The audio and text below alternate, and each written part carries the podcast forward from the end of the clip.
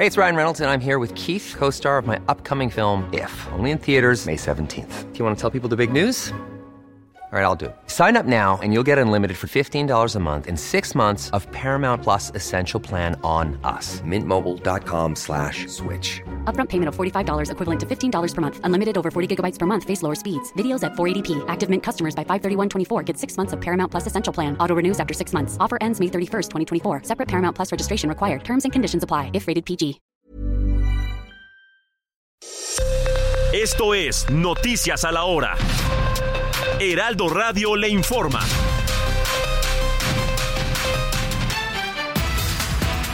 Muy buenos días, son las 10 de la mañana en punto. Esta mañana, familiares de dos hombres desaparecidos el 27 de julio de Abraham y Julio César continúan bloqueando la autopista Guadalajara-Manzanillo.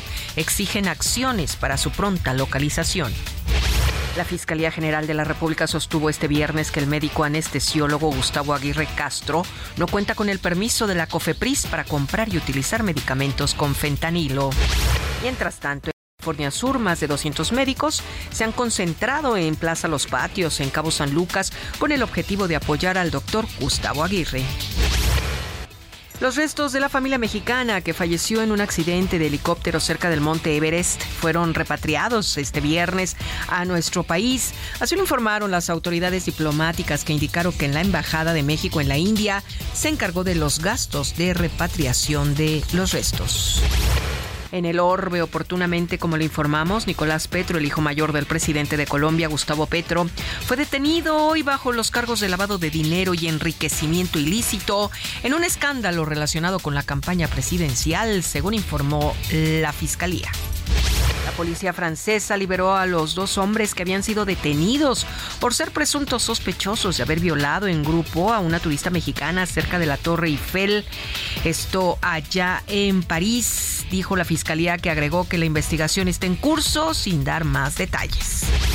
Este viernes la prensa estadounidense reportó que la Academia de Televisión y la cadena Fox han decidido posponer para enero de 2024 la ceremonia de los premios Emmy, lo anterior a dos semanas de la huelga que mantienen los sindicatos de actores y guionistas de Hollywood. Son las 10 de la mañana con dos minutos, tiempo del centro de México. Amigos, están ustedes en la sintonía perfecta en el Heraldo Radio.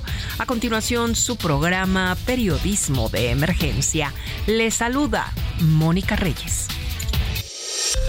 Esto fue Noticias a la Hora. Siga informado, un servicio de Heraldo Media Group. Esto es Periodismo de Emergencia. Con Hiroshi Takahashi, Arturo Rodríguez y Karen Torres. Con las reglas del oficio.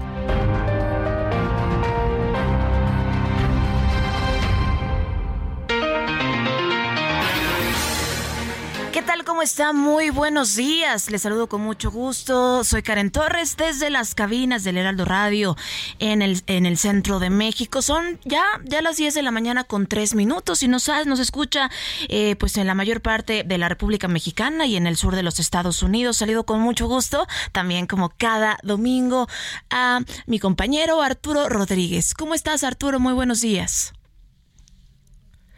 Vamos iniciando este programa porque tenemos mucha, mucha información. Ya sabe que la información no para y es que como cada fin de semana traemos para usted, sí, por supuesto, un resumen, un resumen de lo que ha acontecido durante esta eh, semana en información, desde temas electorales, por supuesto, toda la cobertura que se está haciendo pues rumbo al 2024 y es que los partidos políticos, pues bueno, han dado mucho de qué hablar. Pero mire algo que ha pasado muy interesante precisamente en la Ciudad de México es la aprobación de esta llamada ley Monzón. Y es que platicarle que en los últimos tres años va en aumento, va en aumento, pues bueno, este algunos feminicidios y desapariciones forzadas que suman ya más de dos mil, dos mil eh, niños quienes han quedado huérfanos luego de que madres han sido víctimas. Y pues bueno, es una ley interesante, una ley importantísima que se aprobó ya en Ciudad de México. Y saludo con mucho gusto como cada fin de semana les decía a mi compañero y amigo Arturo Rodríguez desde el norte del país. ¿Cómo estás, Arturo?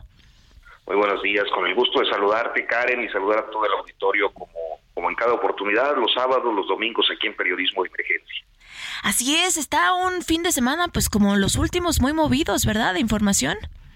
Muchísima información que yo creo que pues así seguirá ya, en definitiva, con eh, pues este espectáculo anticipado de eh, los procesos en los partidos políticos, una campaña o unas campañas larguísimas, de más de un año, eh, en las que estaremos eh, pues observando los movimientos que se den para la sucesión presidencial y a partir de ello pues eh, la magnificación o la disminución de atenciones sobre otros hechos y datos este que seguramente se relacionarán porque luego así se marcan las agendas públicas. Pero fíjate independientemente de México yo creo que hoy despertamos con una noticia que nos ha llamado mucho la atención. Yo eh, desde hace horas las vengo recibiendo por diferentes grupos de WhatsApp. Eh, y en nuestro caso pues nos hizo ahí la, la, mención y, el aporte informativo eh, el jefe Isaías Robles sobre la detención del hijo del presidente Gustavo Petro de Colombia. Me parece que es un, un, hecho eh, que nos eh, impresiona mucho, sobre todo en, en, América Latina, particularmente en el caso de México, que una Fiscalía General de la República decida proceder contra el hijo de un presidente en funciones. La razón aparente de o, presunta de la acusación, pues, eh, es la presunta implicación del hijo de Gustavo Petro y de su ex esposa en lavado de dinero de, la delincuencia organizada. Eh, entonces, hoy en la mañana, eh, pues trasciende esta noticia con eh, un posicionamiento del presidente Gustavo Petro, que yo creo que también sorprende, porque no sale en defensa de su hijo, no sale a acusar un golpe político, no sale a denunciar a sus opositores o a descalificar a la fiscalía, sino que dice, este, bueno, pues que se proceda conforme a derecho. Espero que este, esta situación, eh, que es muy dolorosa para mí, contribuya pues a fortalecer el carácter de mi hijo y que las cosas salgan como como conforme a, la ley. Entonces, es, creo que un, un hecho y una posición que eh, pues no tenemos eh, o no estamos acostumbrados en, América Latina y concretamente en México a ver, ¿no? Eh, una, una posición que no politiza un hecho judicial que implica a la familia presidencial. Sin duda es una nota que está dando la vuelta al mundo. Eh, Gustavo Petro, presidente de la República Colombia del año 2022 al 2026, un pronunciamiento, pues claro, como ya bien mencionas, eh, donde, pues bueno, la fiscalía toma eh, este caso, lo ejecuta y, pues bueno, a su hijo le desea suerte y fuerza en este suceso. Por supuesto que estaremos atentos, ¿verdad?, de cómo se va desarrollando, querido Arthur, esta noticia y que sin duda, como ya mencionas, pues bueno, lo pone en el ojo público no solo de América Latina, sino del mundo, por, por esta precisamente, pues pareciera así, eh, interpretación, división de poderes y pronunciamiento alejado, ¿no? De lo que podría ser un pensaríamos golpe político, pues lo está tomando pues así, así de, de distante y de, de claro el presidente Gustavo Petro de Colombia. Eh, así es, me parece interesante eh, y yo creo que eh, en los próximos días estaremos obteniendo más información sobre pues lo que lo que ocurre ahí en Colombia y, y, también en cuáles pueden ser los efectos para un presidente, pues que bueno, como todos los presidentes colombianos siempre están sometidos a muchísimas presiones internas y externas. Así es, y volviendo, volviendo a México, a nuestra República Mexicana, ya mencionábamos que el 2024, pues bueno, ya lo hemos dicho cada fin de semana, serán elecciones importantes, competitivas, eh, realmente serán más, lo menciono siempre, de 20 mil cargos, 20 mil 229 cargos de elección popular que se definirán, se renueva la Cámara de Diputados con 500 diputaciones, 128 senadurías, de forma simultánea, comicios locales en 32 entidades federativas. Además, elegirán 31 congresos y 30 eh, pues ayuntamientos. Todo esto, pues bueno, rumbo al 2024. Y precisamente hablando de esta ruta, esta ruta al 2024, hemos visto eh, algunos pronunciamientos que ha metido el INE, algunos lineamientos para regular y fiscalizar de alguna forma las actividades de propaganda de estos procesos internos de Morena y del Frente Amplio, que han sido pues bastante comentados, bastante debatidos. Se habla de un proselitismo claro, se habla eh, pues de momentos atípicos, ¿no? En la vida digital y cómo esto permea, por supuesto, en las decisiones eh, electorales de los próximos meses. Y precisamente sobre este tema tenemos en la línea a Leonardo Valdés Zurita, quien es exconsejero presidente del Instituto Federal Electoral, hoy Instituto Nacional Electoral. Muy buenos días, ex consejero, ¿cómo está? Muy bien, muchas gracias. Buenos días para usted y para su audiencia. Muchas gracias por tomarnos la llamada, ex consejero. Pues el Consejo General del INE recientemente aprobó por unanimidad en lo general emitir estos lineamientos generales para eh, de alguna forma intentar regular y fiscalizar los procesos y actos de actividades programadas en los procesos internos tanto de Morena como de el Frente Amplio. ¿Qué opinión le merece eh, pues estas posibilidades de, de, reglas y lineamientos que ha emitido el INE? ¿Le parece que son suficientes para eh, de alguna forma pues lograr una fiscalización clara y democrática? No, no estoy seguro si son suficientes, pero sí estoy convencido que son necesarios. Y hay que recordar que el Consejo General del INE emite estos lineamientos eh, para la realización de estas pre-pre-campañas que no están en la ley y que tienen que ser reguladas de alguna manera y para realizar fiscalización al recurso a los recursos que utilicen los partidos y las coaliciones y las personas en estos procedimientos. Los emite en virtud de que se lo ordena el Tribunal Electoral del Poder Judicial de la Federación a partir de litigios, son varios litigios que se llevaron a cabo durante las últimas semanas, unos acusando a Morena de violar la Constitución y la ley por adelantar el proceso de selección de su candidata o candidato presidencial, otros litigios producto de acusaciones que recibieron los partidos del Frente Amplio por México en el mismo sentido, por iniciar un procedimiento que adelanta los tiempos que están establecidos por la ley. Ante esta eh, situación, claramente eh, los eh, miembros tanto del INE como los magistrados del tribunal enfrentaron una situación que, que no se había enfrentado de, de, manera tan general, porque hay que recordar que si hay varios antecedentes. Morena, en varias elecciones estatales anteriores, ha realizado estos procedimientos de selección de su coordinador estatal de comités de defensa de su proyecto, eh, violando la ley, violando la constitución, y siempre recibiendo quejas, pero nunca se llegó a, un, a una situación como la que ahora se ha presentado, en la que el tribunal le ordena al INE establecer lineamientos. Y, yo creo que ante esa situación había dos opciones. Una, eh, decir, esto es ilegal, no está contemplado por la ley, por lo tanto queda prohibido y no pueden hacerlo los partidos ni las coaliciones. Eh, o dos, reconocer que es una realidad política producto de nuestra propia democratización y que eh, eh, en virtud de que no está regulado por la ley, pues sí emitir algunas normas que permitan dar cierta certeza y seguridad en aspectos muy importantes y me parece que el más importante de ellos es el financiero que los recursos que se utilicen en estos procedimientos sean recursos lícitos, que sean recursos del presupuesto ordinario de los partidos y que eh, pues se transparente en qué se usan esos recursos para que en su caso, si es así pertinente, se acumulen como gastos de pre-campaña que es, esa sí es una figura que está en la ley, que obliga al Instituto Nacional Electoral a fiscalizarla y que puede tener consecuencias muy importantes sobre el registro de candidaturas.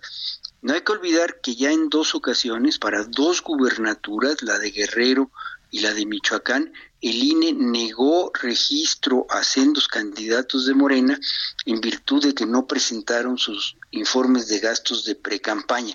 Dijeron que no habían hecho precampaña porque habían sido candidatos únicos, pero se comprobó que sí habían hecho precampaña, que habían desplegado movilizaciones, que habían publicado eh, espectaculares, que había pinta de bardas. En fin, se comprobó que sí había habido actividades de precampaña, que sí había habido gastos y al no presentar esos eh, informes se les negó el registro porque así lo establece la ley. De tal suerte que me parece que es virtuoso lo que se ha logrado para enfrentar una situación, como usted bien lo decía, totalmente atípica, anómala, de un adelanto del proceso electoral, pues por varios meses, porque las precampañas deben empezar hasta la tercera semana de noviembre de este año. Arturo Rodríguez. Sí, Leonardo, eh, muy buenos días. Mire, y la, la cuestión aquí que muchos nos hemos planteado es ver los alcances legales de estos lineamientos. Es decir, eh, pareciera que la legislación electoral tiene eh, pues un vacío eh, para este para una situación atípica como ya lo mencionábamos como esta de, de adelanto digamos de ante precampaña o de pre precampaña como dice usted. Entonces eh, quizás la duda es sobre los alcances legales de estos lineamientos y de estas disposiciones que ha marcado el INE. Yo, yo creo que ese es, esa es la pregunta clave y esa es una pregunta que vamos a despejar en los próximos meses. Y, que digo vamos a despejar porque pues los analistas tendremos alguna opinión y los formadores de opinión también la irán construyendo, pero básicamente van a ser los consejeros y consejeras del INE, los magistrados y magistradas del tribunal los que van a tener que tomar decisiones, porque todavía persiste, hay una expresión en la agenda política quien piensa que este adelanto debiera de tener como consecuencia la negación de candidaturas a las personas que están participando en estos procesos. Digamos que esa sería la, la, la sanción máxima. Y eso obligaría, por supuesto, tanto a Morena como a la coalición Va por México a eh, encontrar otros candidatos para la más importante candidatura de las muchas que se van a eh, presentar el próximo año, que es la candidatura a la presidencia de la República. De tal suerte que eh, es muy importante que los partidos observen estos lineamientos, acaten estos lineamientos, porque el riesgo de no tener candidatos es muy grande. Y, yo insisto, está este antecedente de Guerrero y de Michoacán que muestran que la autoridad electoral puede llegar al extremo de negar el registro de las candidaturas. Ese es el límite. Dentro de o antes de ese límite, por supuesto que puede haber otro tipo de sanciones, tanto sanciones económicas para los partidos, si no es claro el origen y el destino de los recursos que utilizan, hasta pues la sanción moral de la sociedad que eh, pues no, no esté de acuerdo con que eh, los partidos hayan ah, incumplido con la legislación y adelantado tanto los tiempos de campaña. Pues es ese un poco el escenario que se tiene frente a los lineamientos que ha metido el INE para regular y fiscalizar actividades y propaganda en los procesos internos tanto de Morena como el Frente Amplio y se menciona y se habla de pues un tope de gastos para aquellos que participan de 34.3 millones de pesos. Estaremos por supuesto dando seguimiento sobre cómo se va desarrollando y por supuesto eh, la Comisión de Quejas y Denuncias estará teniendo pues participación de ambos ambos frentes. Así que, ex consejero, muchas gracias por tomarnos la llamada y le agradecemos mucho. al contrario, gracias a ustedes y un gusto participar. Muchas gracias al exconsejero Leonardo Valdés y Arturo, pues continuamos por supuesto con esta información que ya bien decíamos, este ha, generado pues bueno, eh, diversas reacciones. Conocemos que eh, pues este 28 de julio la Comisión de Quejas y Denuncias del INE pues ha emitido también algunas eh, solicitudes cautelares y precisamente vamos a continuar con un enlace telefónico, en esta ocasión con el exconsejero del INE e integrante del comité organizador del Frente Amplio por México, Marco Antonio Baños. Muy buenos días, exconsejero. ¿Cómo le va, Karen? Muy buenos días. Los, saludo con mucho afecto a todos. Muchísimas gracias, eh, exconsejero. Se instala eh, pues para el Frente Amplio y sus 33 comités estatales ya rumbo al proceso electoral 2024. Bueno, ya se instalaron estos comités locales, efectivamente, que eh, hay que precisarlo, son eh, solamente instancias que van a funcionar de el miércoles pasado y hasta el día 3 eh, de septiembre, cuando se haga esta votación interna que se tiene prevista para definir quién va a ser la persona que, como dice las bases y el convenio de frente que se suscribió ante el INE, pues encabece los esfuerzos en la construcción del Frente Amplio por México. Es decir, son eh, órganos estrictamente temporales. Lo mismo eh, también debo decirle que el caso del comité organizador a nivel nacional. Solamente funcionaremos en este periodo y después habrán concluido nuestras actividades. ¿Cómo funciona la instalación de esta estructura eh, nacional en los 32 comités estatales? Bueno, lo que se hizo fue, en, dado que usted recordará, Karen, que hay un acuerdo entre organizaciones ciudadanas y partidos políticos para poder impulsar este ejercicio, las organizaciones ciudadanas propusieron a tres personas en cada una de las entidades federativas y los partidos políticos tienen a su vez un representante en cada uno de estos órganos. Así que hay tres de organizaciones ciudadanas, uno del PAN, uno del PRI, uno del PRD y por eh, cuenta de nosotros que somos eh, los ciudadanos que no somos partidarios dentro del Comité Organizador Nacional, propusimos a un especialista también en temas electorales. También hay un ex consejero o un ex magistrado local que tiene también amplia trayectoria en estos temas y por consecuencia son siete personas, cuatro de carácter ciudadano y tres de los partidos. Muy bien, eh, Arturo Rodríguez. Muy rápido, consejero, buenos días, ex consejero, buenos días. Fíjese que y, esto último me llama mucho la atención. Creo que el hecho de ver a tantos exfuncionarios eh, electorales, tanto de, del sistema electoral como del tribunal o del aparato de justicia, este, supongo que implicó una valoración por parte de ustedes. En su caso, ¿cómo fue? Porque hay, hay una narrativa desde la presidencia de la República de, de eh, señalar, digamos que como opositores a quienes eh, se han desempeñado en instancias electorales. Eh, le agradezco mucho, Arturo, lo saludo con afecto y, mire, eh, a mí me parece que es eh, muy pertinente la pregunta que usted formula, es, es, adecuada, creo que tenemos que contestarla. Yo le voy a decir que mi valoración personal fue que estamos en, un, en una situación de un clima muy polarizado en el país, donde la voz del presidente de la República pretende ser la única que aparezca y la única que genere agenda y posiciones específicas en el debate público nacional. Evidentemente esto no puede ser posible en una democracia de las características que tenemos en México. No puede estar el poder concentrado en una sola persona y yo en lo personal debo decirle que con independencia que nunca he militado en un partido político, sí creo que es un momento importante para, para el país y creo que se tuvo un gran avance en la medida que las organizaciones eh, ciudadanas lograron persuadir a los partidos políticos de impulsar un método conjunto que eh, permita definir cuál va a ser o quién va a ocupar la candidatura presidencial ya en los tiempos procesales correspondientes. Ahorita los tribunales y, el Instituto eh, Nacional Electoral inventaron, digamos, una nueva interpretación de la ley y ahora dicen que estos son procedimientos inéditos que no tienen que ver con precampañas ni mucho menos. El hecho concreto es que los volvieron legales, en, eh, digamos, al margen del arranque del proceso electoral y de las precampañas, pero esa es la realidad. Y entonces se abrió una puerta de participación para que, insisto, las organizaciones ciudadanas por primera vez incidan en una decisión que es eh, fundamental para el país. Y esto a mí me pareció eh, importante apoyarlo. No estamos ahí, vuelvo a insistirle, Arturo, como parte de la estructura de los partidos políticos. Y yo creo que más allá de lo que diga López Obrador, pues es un hecho concreto que las reflexiones de cada quien y los argumentos de cada quien se tienen que poner en la mesa para que se valoren.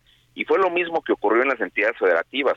En mi caso, pues me tocó justamente armar la estructura de los de los comités consejero, perdón, si nos permite retomamos en breve, vamos rápidamente a un corte comercial, si nos permite volvemos para su cierre y comentario. En un momento continuamos en Periodismo de Emergencia por el Heraldo Radio.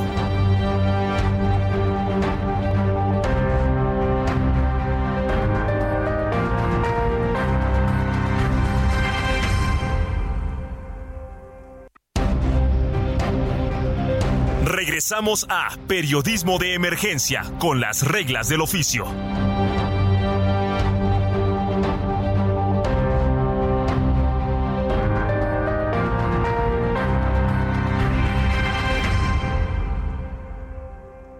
Toma un minuto y piensa en tu momento favorito. En tu graduación, por ejemplo. Ahora piensa en todas las empresas que se necesitan para hacerla posible. Las que rentan los salones, las que hacen la comida. Las empresas al comprar y vender entre sí generan economía para miles de familias. CIRT, Radio y Televisión Mexicanas. Voz de las empresas. Consejo de la Comunicación.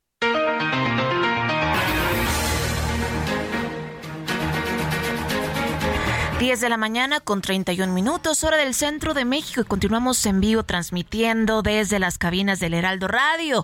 Y ya estábamos hablando con usted sobre, bueno, todo este proceso de fiscalización, lineamientos que el INE ha emitido para regular y fiscalizar actividades de propaganda en esta ruta 2024 y estamos, continuamos en la línea, por supuesto, con el exconsejero del INE e integrante del comité organizador del Frente Amplio por México, Marco Antonio Baños. Ex consejero, adelante, por favor. Bueno, gracias. Eh, cierro este, la primera idea de que le digo, eh, cada quien hizo sus reflexiones, valoró y consideramos que es un momento de aportar eh, a un proceso que incluso puede impulsar una necesaria y obligada democratización de la vida interna de los partidos políticos desde las organizaciones ciudadanas.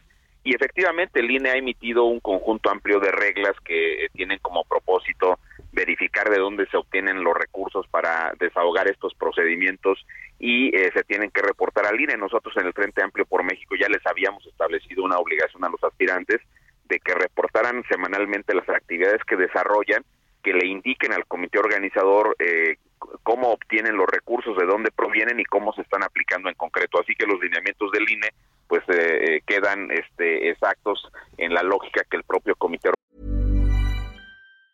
Hey, it's Ryan Reynolds, and I'm here with Keith, co star of my upcoming film, If, only in theaters, May 17th. Do you want to tell people the big news?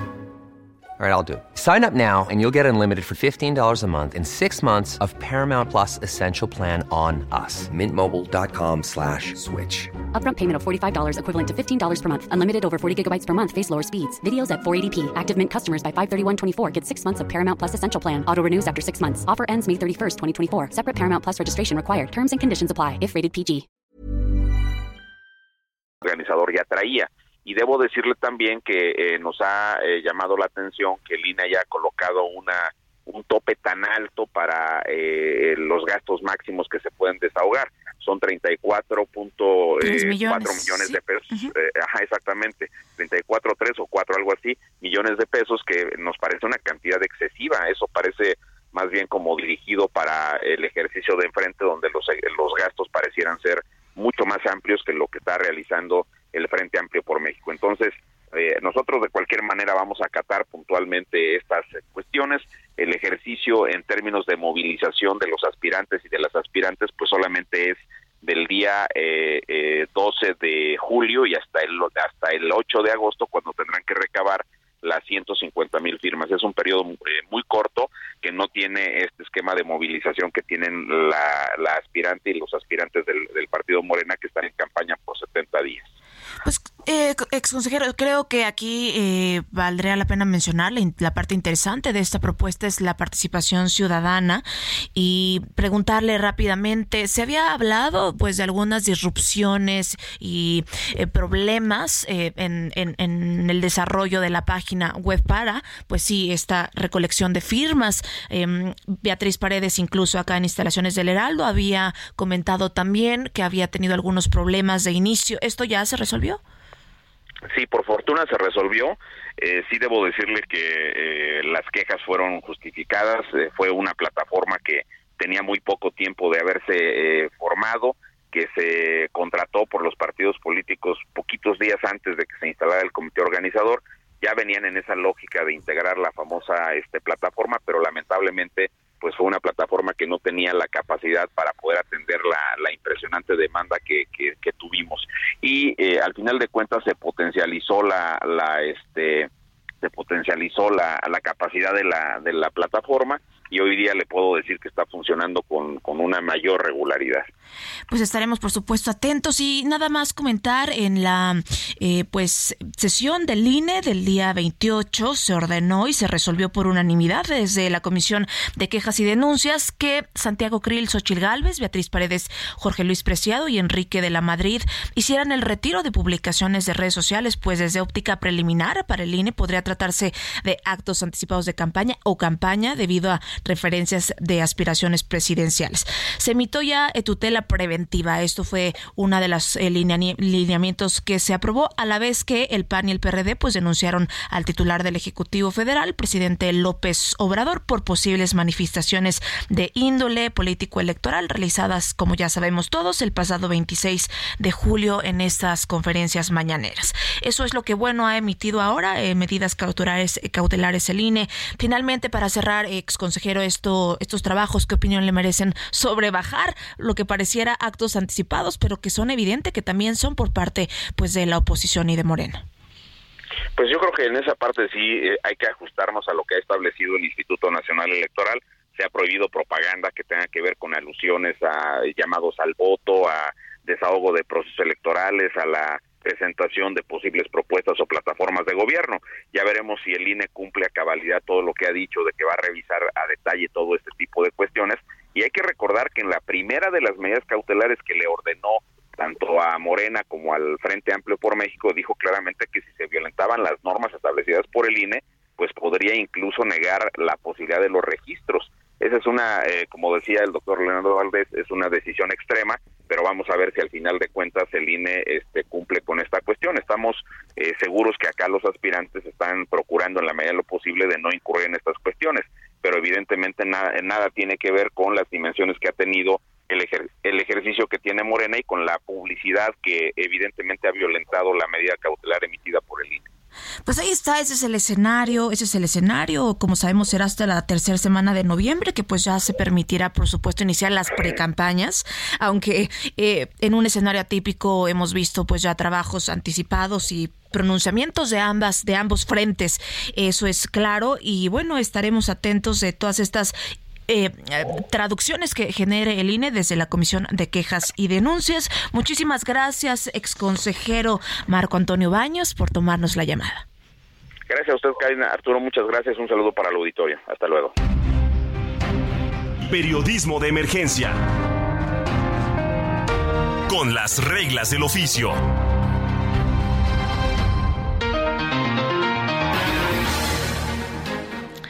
Continuamos, continuamos con más información en este sábado, querido Arturo Rodríguez. Vamos con un tema, un tema que duele, un tema que, que bueno, que es doloroso y que pues debería tener eh, el ojo público de toda la República en esta información porque acumula México siete periodistas asesinados tan solo en lo que va de este 2023 y ya 45 en lo que va de la presente administración Arturo Rodríguez.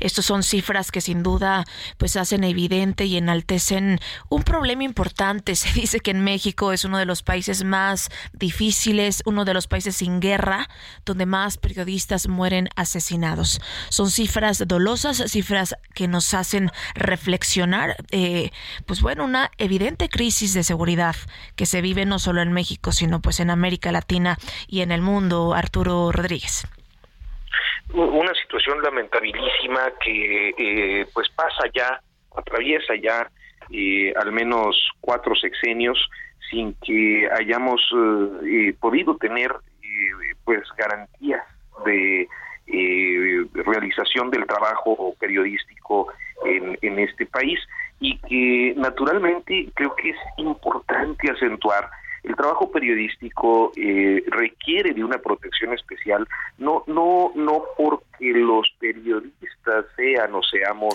eh, personas eh, que merecen cierta ciertos privilegios como se ha planteado en algunas ocasiones, sino porque el trabajo periodístico está asociado directamente con pues las libertades democráticas y con esto eh, pues con el sistema, eh, la forma de Estado y, su realización eh, de objetivos.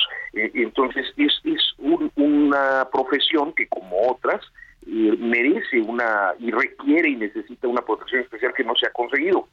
Quienes han dado seguimiento a esto, Karen, desde hace años, pues son amigos de Reporteros Sin Fronteras y de otros colectivos. Hoy está con nosotros Jan Albert Hodgson.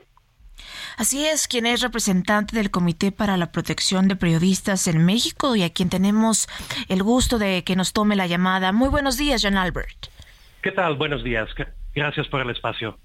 Pues ya hablábamos de este tema, de estas cifras que son dolosas, de acuerdo con la información de organizaciones como Reporteros Sin Fronteras y Artículo 19, tan solo, tan solo durante la actual administración que encabeza, pues el presidente Andrés Manuel López Obrador, ya decíamos, se han registrado al menos 45 periodistas asesinados, de los cuales siete casos se han registrado en lo que va de este presente año.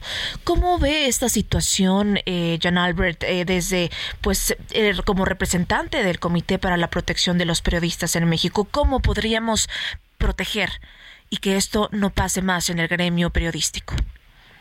Pues quisiera empezar eh, señalando que la situación en México es bastante crítica si tomamos en cuenta que el año que sigue vamos a pasar a un ciclo electoral y lamentablemente durante los últimos años eh, los ciclos electorales ya conlleva la tradición de muchísima violencia, de asesinatos de candidatos, de muchas amenazas contra periodistas. Eh, la vez pasada, en el 2018, había muchos ataques y amenazas contra medios de comunicación, contra periodistas, contra reporteros. Entonces, obviamente es una situación que nos preocupa muchísimo. Y yo lamento eh, decir que la situación que estamos viviendo en este momento es una continuación trágica, pero lógica también, de las circunstancias que ya está viviendo desde hace muchos años el país. Em, no podemos dejar de repetir, de reiterar que la impunidad sigue siendo el factor principal que incentiva a los ataques contra periodistas. Eh, la impunidad eh, durante el sexenio del presidente López Obrador sigue siendo eh, astronómica. Estamos hablando de un 95% o hasta más en crímenes contra reporteros, que es justamente un poquito por arriba del promedio de, la tasa de impunidad. Em, y más allá de esto, tenemos también la retórica tóxica, confrontativa de muchos funcionarios públicos durante este sexenio contra periodistas, el cual nos hace pensar de que no tenemos muchas razones para ser optimistas que van a desarrollar políticas públicas eh, a corto plazo para proteger a periodistas. Entonces, eh, las y los periodistas lamentablemente tienen que buscar formas de autoprotegerse y muchas veces, y más que nada en eh, las zonas en el país donde hay mucha incidencia de la delincuencia organizada, donde hay mucha corrupción, donde hay mucha colusión entre las autoridades y la delincuencia organizada, esa autoprotección implica una autocensura y ya en el momento que se empiezan a autocensurar los medios, estamos hablando de una grave afectación a la democracia mexicana. Sin duda, sin duda alguna, Arturo Rodríguez. John Albert, buen día. Y fíjate que creo que eh, esto de las bajas expectativas de, y pues un tema tan complicado como este y me lleva me lleva a plantearme y, hay hay un, un accionar del Estado mexicano eh, digamos que de 2018 para acá que pues represente algún esfuerzo significativo para para eh, pues la protección de los periodistas o para disminuir la incidencia ha mejorado algo es una muy buena pregunta, Arturo. Buenos días, muchas gracias. Eh, yo digo que esfuerzos significativos por parte de las autoridades mexicanas no hubo. Sí hubo esfuerzos. Por ejemplo, en este momento, el Mecanismo Federal de Protección a Personas Defensoras de Derechos Humanos eh, y Periodistas está contemplando, tratando de colaborar con el Congreso para ver una posible reforma para, para que pase de ser federal a un mecanismo nacional. No tenemos nosotros en este momento muchas pistas de cómo exactamente va a ser, eh, en qué momento se va a llevar a cabo esa reforma, si es realístico con tan poquito tiempo antes de la elección eh, que haya una reforma así, pero hay, un esfuerzo y hay al nivel individual algunos resultados eh, que sí ha logrado el gobierno federal en, ofrecer protección a periodistas y defensores. Sin embargo, no son esfuerzos que en el contexto más amplio de violencia e impunidad en México han podido tener un impacto positivo. Entonces, los esfuerzos que yo veo que sí son positivos, eh, todos vienen por parte de, en primer lugar, las y los periodistas mismos, y en segundo lugar, por la colaboración que ellos tienen eh, con organizaciones de la sociedad civil, como nosotros, como Reporteros en como artículo 19.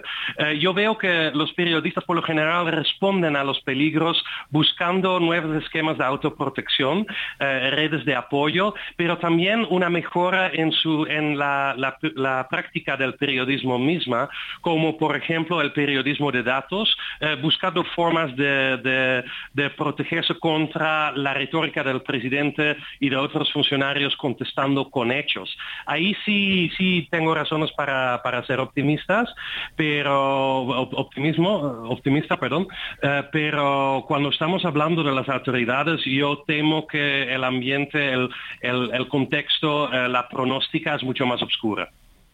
Pues han habido importantes esfuerzos, pero no suficientes. Pues bueno, desde el Congreso de la Ciudad de México se había eh, subido iniciativas a la Ley para la Protección Integral de Personas Defensoras de, los Derechos y pues bueno, estaremos por supuesto hablando de estos temas. Eh, creo que es muy importante hablar de estas cosas para que se surjan en nuevas políticas públicas, nuevas iniciativas, que pasen no solo de lo local del gobierno de la Ciudad de México y que pueda tener réplica a nivel federal en todos los estados de la República, de, la República, con esta ley que pareciera, pues bueno, una iniciativa de decreto olvidada y abandonada, un tema que sí debiera estar en la agenda de todos los partidos políticos. Arturo Rodríguez.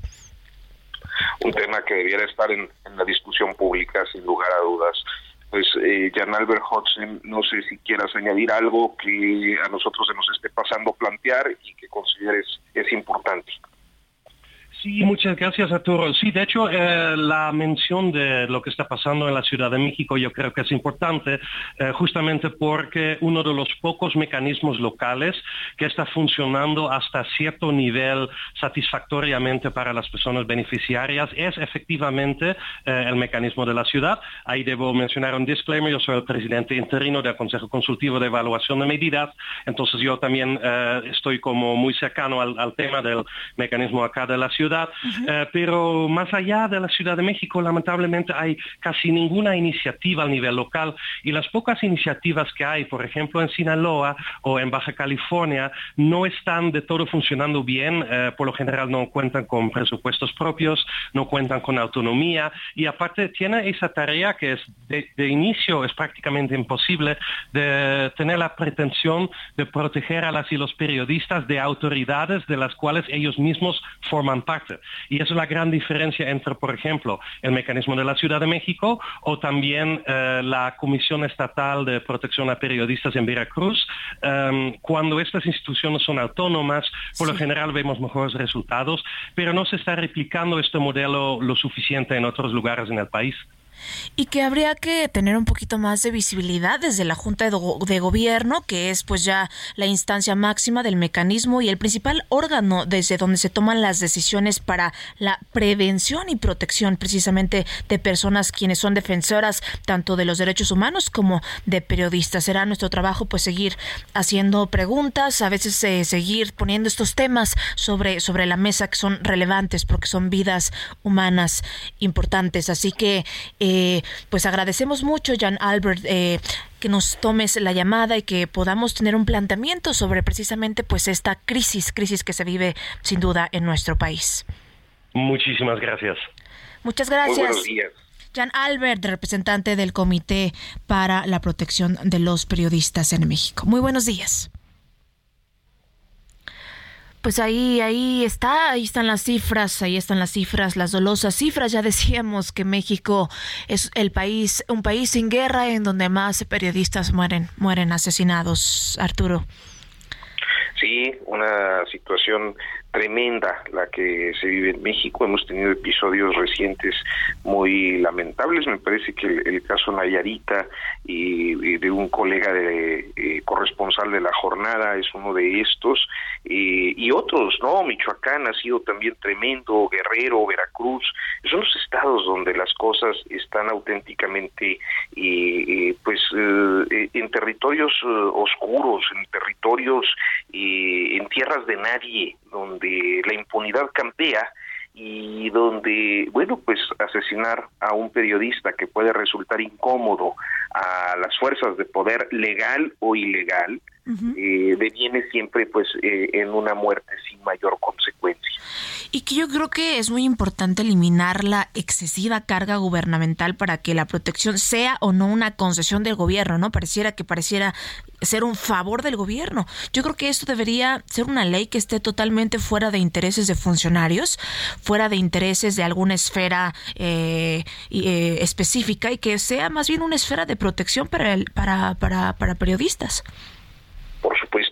Es, eh, un, eh, es que, fíjate, es bien difícil porque creo que eh, de por sí el oficio periodístico carga con, con ciertas taras y con ciertas predisposiciones de, de, la gente.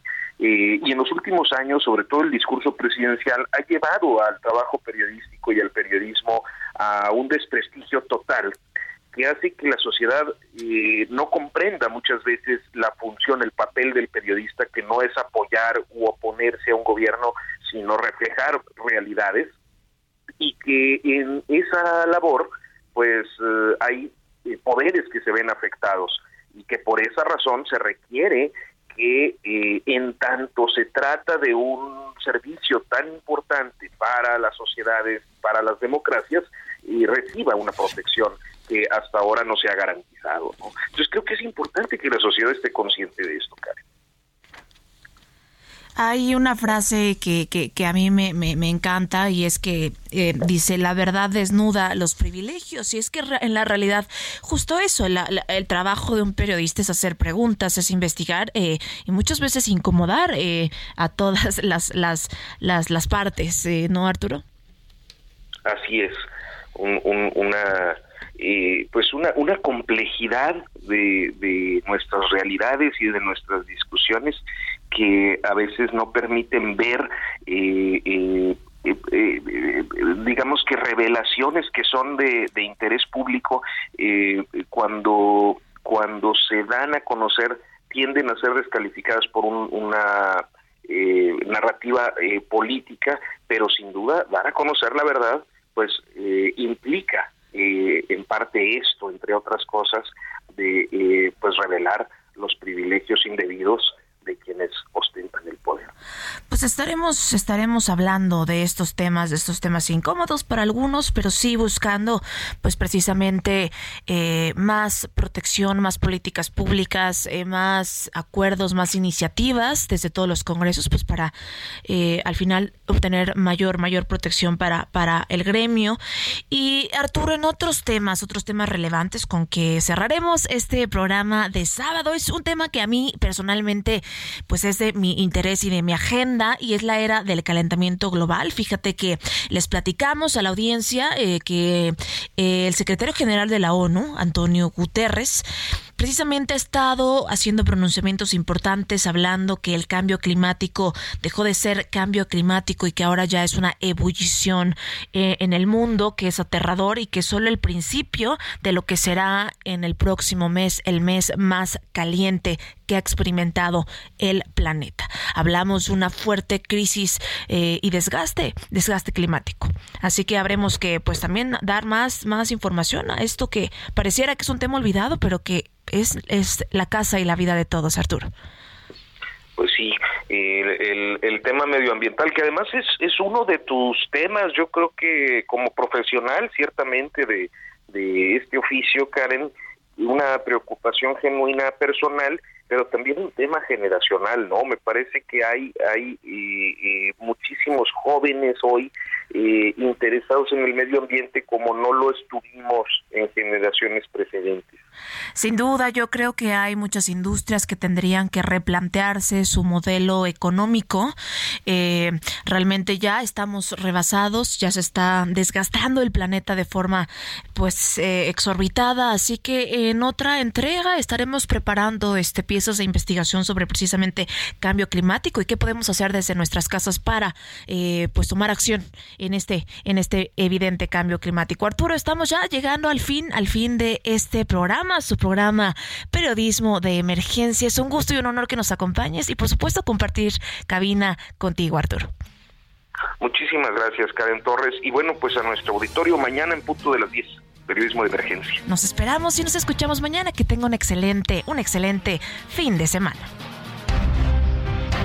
Hasta aquí, periodismo de emergencia.